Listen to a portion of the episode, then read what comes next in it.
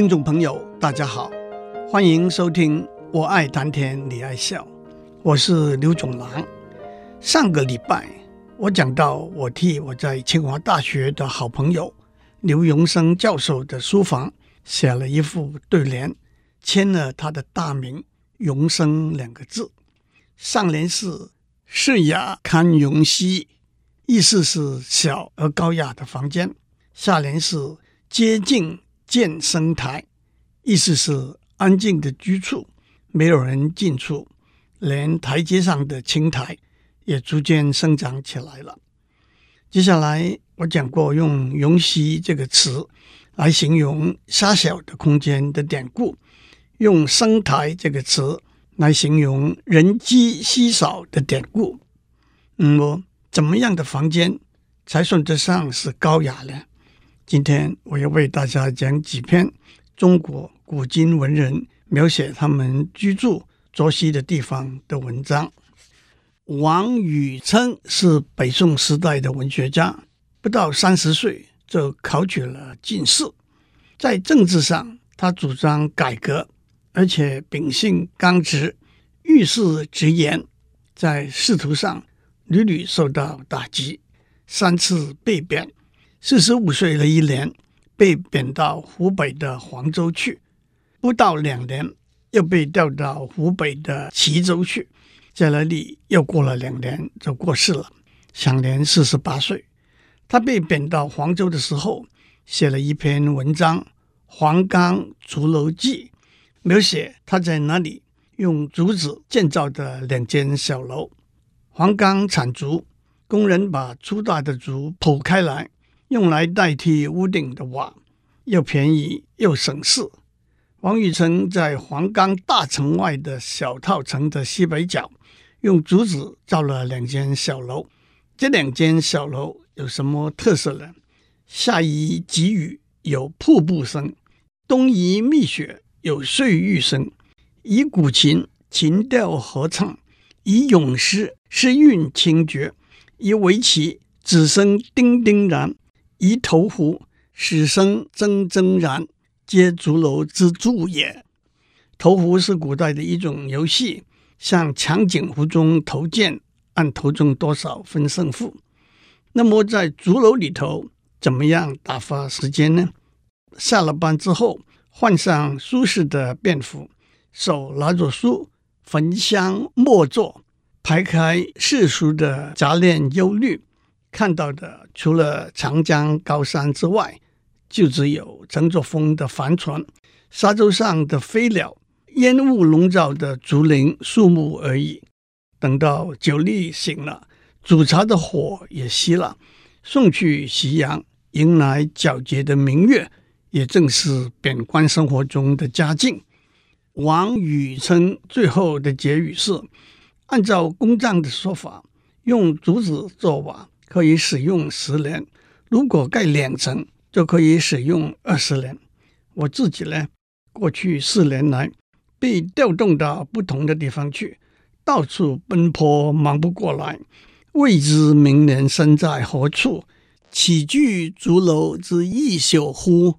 这又是何等的感慨！梁实秋先生是中国近代著名的散文家、翻译家和文学批评家。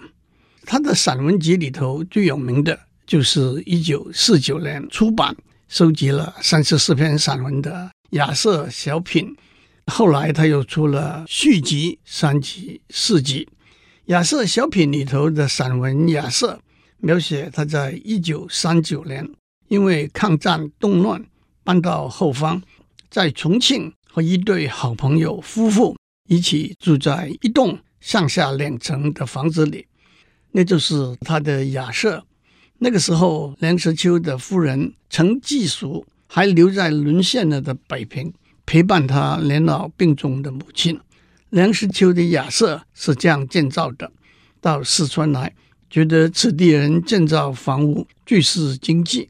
火烧过的砖常常用来做柱子，四根砖柱上面盖上一个木头架子，屋顶上铺了瓦。四面编了竹壁墙，墙上敷了泥灰，一切特点都应有尽有。初来雅舍仅求其能避风雨。住上两个月之后，好感油然而生。虽然已渐渐感觉到它并不能避风雨，因为有窗而无玻璃，风来时则动若凉亭，雨来时则渗如滴漏。但是纵然不能避风雨，亚舍还是只有它的个性，有个性就可爱。亚舍共有三间房间，梁先生占了一厅一房，壁墙不坚固，门窗关不紧，故此与邻人均可互通消息。邻人轰饮作乐，一无独湿，偶偶细语，与之鼾声、喷嚏声、笋汤声、狮子声。脱皮鞋声均随时从门窗户壁的细处荡漾而来，破我沉寂。入夜之后，才一合眼，老鼠便自由行动。对于老鼠，我很惭愧地承认，我没有法子。比老鼠更骚扰的是蚊子，但是对猖獗的蚊子，我仍安之。冬天一到，蚊子自然绝迹。明年夏天，谁知道？我还是不是住在亚舍了？亚舍居于月夜，地势较高，得月较先。等到月升中天，清光洒在地面，尤为幽绝。直到兴阑人散，闺房就寝，月光仍然逼窗进来，助我凄凉。至于细雨蒙蒙之际，推窗展望，就像北宋名画家米芾。画的水墨画，若云若雾，一片弥漫。但是如果大雨滂沱，就会让我不安了。屋顶到处都是石印，接下来滴水不绝，最后屋顶灰泥突然崩裂，泥水下注，抢救无及。亚舍的陈设只当得简朴二字，但是洒扫服饰不时有千尘。一积一已一他，酣睡写读都有着落，亦不复有他求。最后的结语是：亚舍非我所有，我仅是房客之一。但是想起李白说的“天地者，万物之逆旅”，人生本来就是在世界上寄住。我住一日，亚舍即一日为我所有。南宋词人刘克庄有一句诗。克里世家家世寄，我此刻不居亚舍，亚舍就是我的家了。读了王禹春的《黄冈朱楼记》，梁实秋的《亚舍小品》两篇文章，相隔超过一千年，可是意境心情却全无两样。接下来让我讲梁先生的另外一篇散文《书房》。在这篇散文里头，梁先生一开头说。书房，多么典雅的一个名词，很容易令人联想到一个书香人家。但是他话锋一转，书香是和铜臭相对待的。其实书未必香，铜亦未必臭。铜造的器皿是有用的，铜造的艺术品是可供赏玩的，都没有臭味。只有铸成钱币，才沾染了市侩的臭味。教条口号、八卦谣传、无病呻吟都没有香味，只有说理明确、能够征服大脑、言情婉约、能够打动心房的书册文章才会带来香味。接着，梁先生说：“寒窗之下苦读的学子多半是没有书房，能赢着墙的更不用说。但是到了今天。”每个孩子应该拥有一个书桌，主人应该拥有一间书房。我倒觉得不必拘泥于形式上、实体上的书桌和书房。书桌是一个清洁整齐、可以专心安心读书的场地；书房是一个离开外界、被好书围绕的地方。走廊的一角可以放下一张书桌。甚至有许多著名作品是在监狱里头写出来的。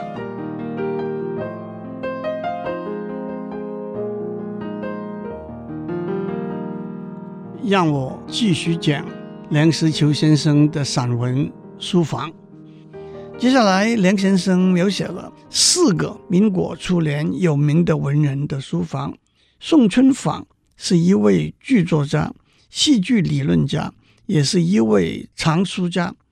当时，身为青岛大学图书馆馆长的梁先生也说：“我看过的考究的书房，当首推宋春舫先生的节目录为第一。节目。”是用来做标记的小木桩，节作为动词是背负的意思，所以节目也就是背负树木，芦是起居之处。但是同时，节目炉这个名字是来自 Comora，C O R M O R A 这个字的音译。Comora 是宋先生最喜欢的三位。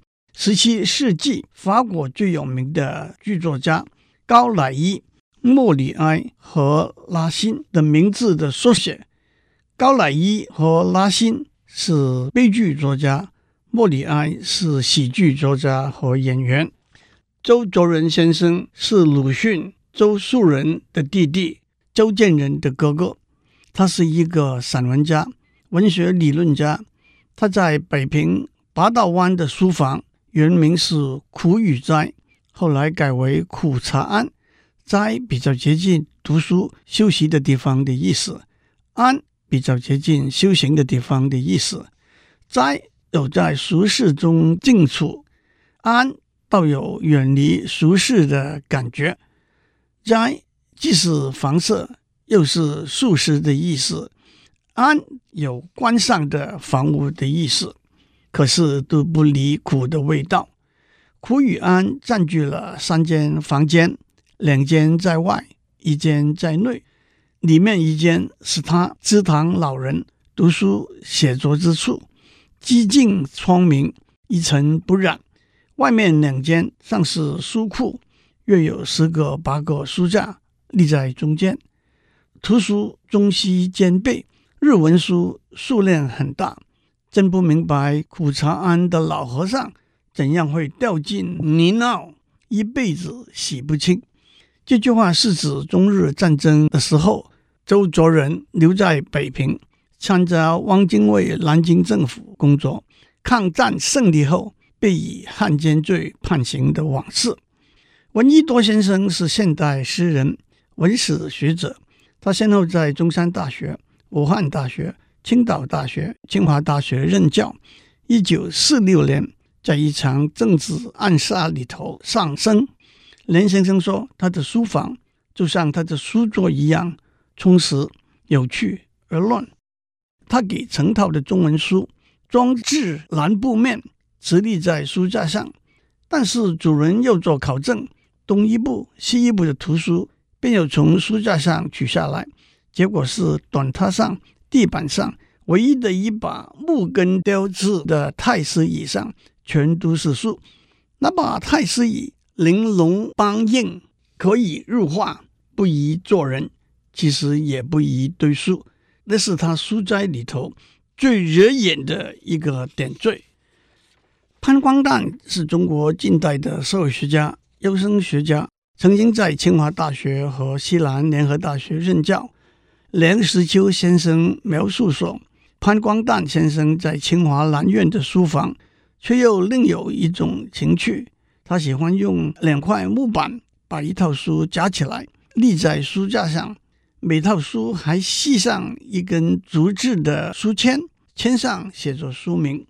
梁实秋先生感慨地说：“潘光旦晚年失去了学术研究的自由，丧偶又服实名。”想来，他书房那些书签已经丰满陈亡了。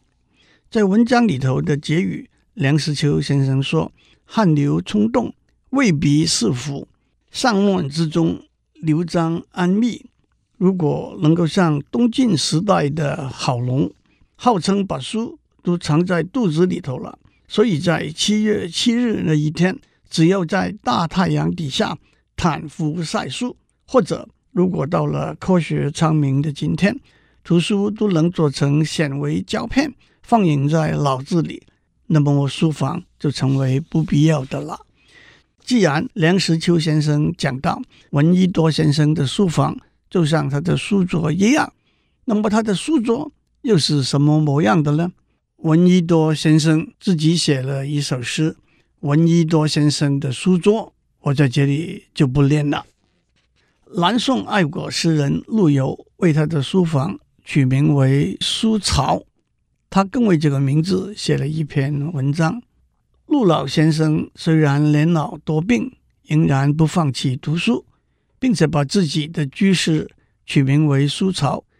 客人问他：“喜鹊在树木上筑巢是要远离人群，燕子在屋檐上筑巢是要接近人群，凤凰的巢。”大家认为是吉祥的象征，萧的巢大家都想要毁坏它。麻雀不会筑巢，就去夺取燕子的巢；斑鸠不会筑巢，就等待喜鹊养育了雏鸟离开之后，搬到雀巢里去居住。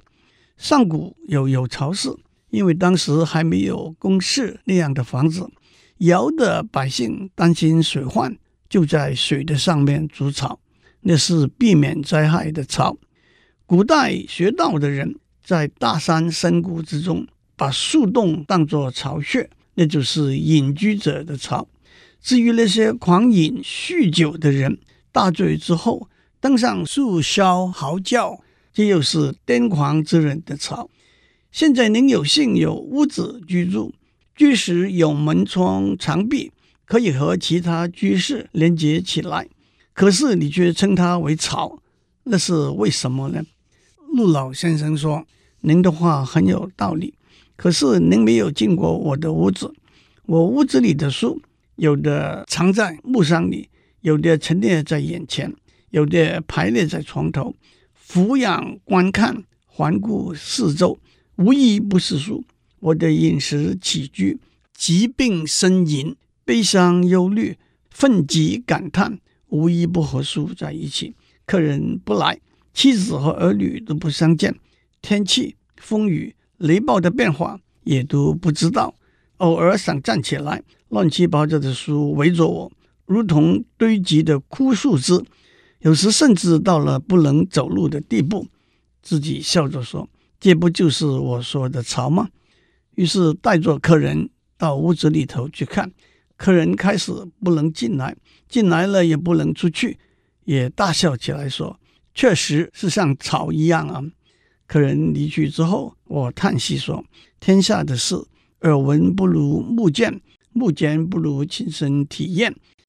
我们如果没有深入而又细致的了解和研究天人之道，却在樊篱之外胡乱议论，那怎可以呢？”接下来。有一本在二零零五年出版，由董凌文编的散文集，书名是《我的书房》，里头收集了六十位当代作家以我的书房为题目的散文。作者里头包括了我最崇拜尊敬的翻译大师许渊冲和诗人文学家流沙河。为了时间关系，我只选了流沙河先生写的。一大落士在书时和大家分享。流沙河先生说：“说来不好意思，我的书房只有三个书橱，橱是老式双扇玻璃门的，容量小，不常开。书在橱中大睡，要好几年才被唤醒一回。醒来后翻一翻，查一查，又送回去睡了。不知再见又是何年？”杜牧的《阿房宫赋》说。秦宫女有不得见者三十六年，正上书的命运。诗人雅玄的一首诗《寂寞》里头说：“一对对的书籍们从书斋里跳出来，抖一抖身上的灰尘，自己吟儿给自己听起来了。书无人读，这是今日繁华场中的一大寂寞。书室门外还有一橱，也藏着书。”命运比秦宫女更苦些，只能被视为楚竹臣，翻翻查查都轮不到，却又不想抛弃。内人卧室还有一架，那是他的书，我用不上。我的卧室大床上有书八堆，堆高一尺五以上，估计册数不到两百，皆属宠积。夜夜倚床读之，白日坐在书房写写小文，常常跑回卧室翻书查证，这些才是我的命根子啊！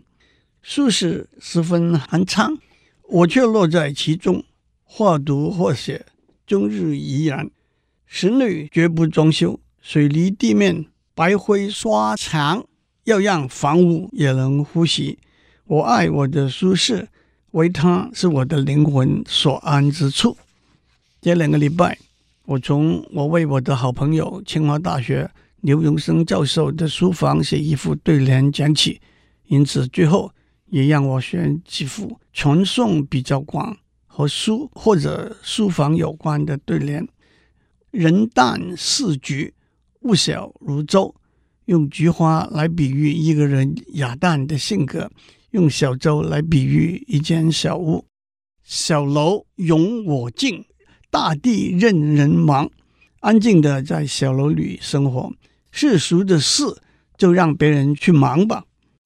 陆游为他的书草写了“万卷古今消永日，一窗昏晓送流年”。一万卷书道尽古往今来，从早到晚，光阴似水流。最后，风声、雨声、读书声，声声入耳。国事、家事、天下事，事事关心，正是一个读书人应该有的心怀。祝您有个平安的一天。